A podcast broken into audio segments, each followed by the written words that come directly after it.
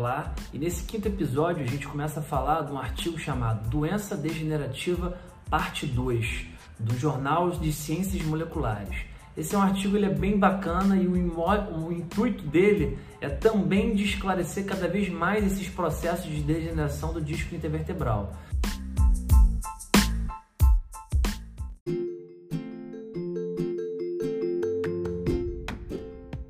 Ele tem um, um, um, desses episódios que ele fala muito de cascata degenerativa. E o que significaria essa cascata degenerativa? A cascata degenerativa é tudo aquilo que acomete antes de chegar o, a, a famosa hernia de disco, né?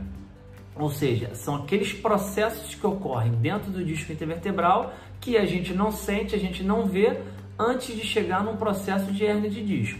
E como é que essa cascata degenerativa ela começa a acontecer no disco intervertebral? Ela começa a acontecer através de fissuras anulares, onde essas proteínas de colágeno tipo 1 tipo 2 começam a perder esse potencial dela de reter, de tensionar, essa densidade dela, ou seja, quando elas começam a perder esses três processos, elas começam a ficar mais flexíveis, ou seja, menos densa. E o material nuclear do disco ele começa a ser degradado e ele também começa a romper essas fibras circunferenciais, ele começa a dilacerar essas lamelas. Essas, essas nós temos no, no, na, no anel fibroso entre 10 e 20 lamelas e é onde começa esse processo de degradação, né? que são chamadas essas fibras circunferenciais. E quando isso acontece, esse material nuclear do disco ele começa a avançar rumo essa sua periferia que faz o que? Faz com que quanto mais ele avance nessa periferia, degradando essas fibras circunferenciais, você começa a ter esse famoso distúrbio interno do disco intervertebral. E com isso acontece o que? O seu disco intervertebral ele começa também a entrar num processo de quanto mais ele desidrata, ele reidrata num menor, num, numa menor posição, ou seja, ele reidrata menos. E esse, quando, quanto mais passa esse tempo, ele volta menos para essa sua postura normal. Ou seja, se ele começa a perder esse, esse eventual ciclo dele, né, de reidratar e desidratar, e de forma natural, se quanto mais ele desidrata, ele reidrata numa menor quantidade, você começa a fazer o quê?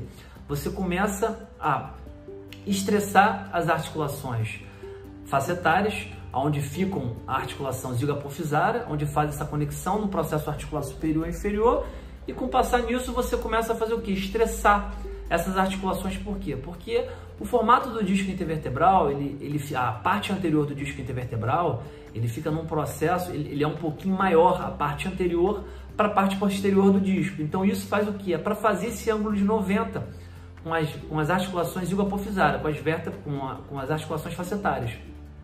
Então, quanto mais você vai perdendo esse processo de reidratar, mais você vai aumentando a pressão nessa, nessas articulações. Ou seja, se você está na angulação de 90, no ângulo de 90, começa a cair para 89, 88, 87. E com isso começa a acontecer o quê?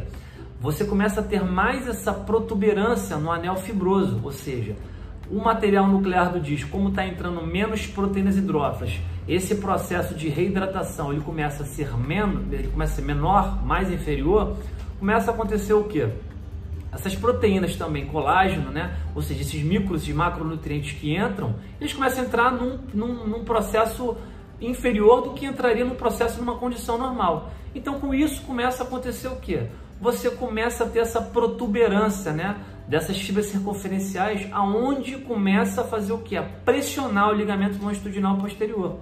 Quando ele começa a pressionar o ligamento longitudinal posterior, ele começa a ter um excesso de mobilidade mais do que o normal nessa região. Então o seu corpo ele começa a fazer o que como uma autodefesa, né?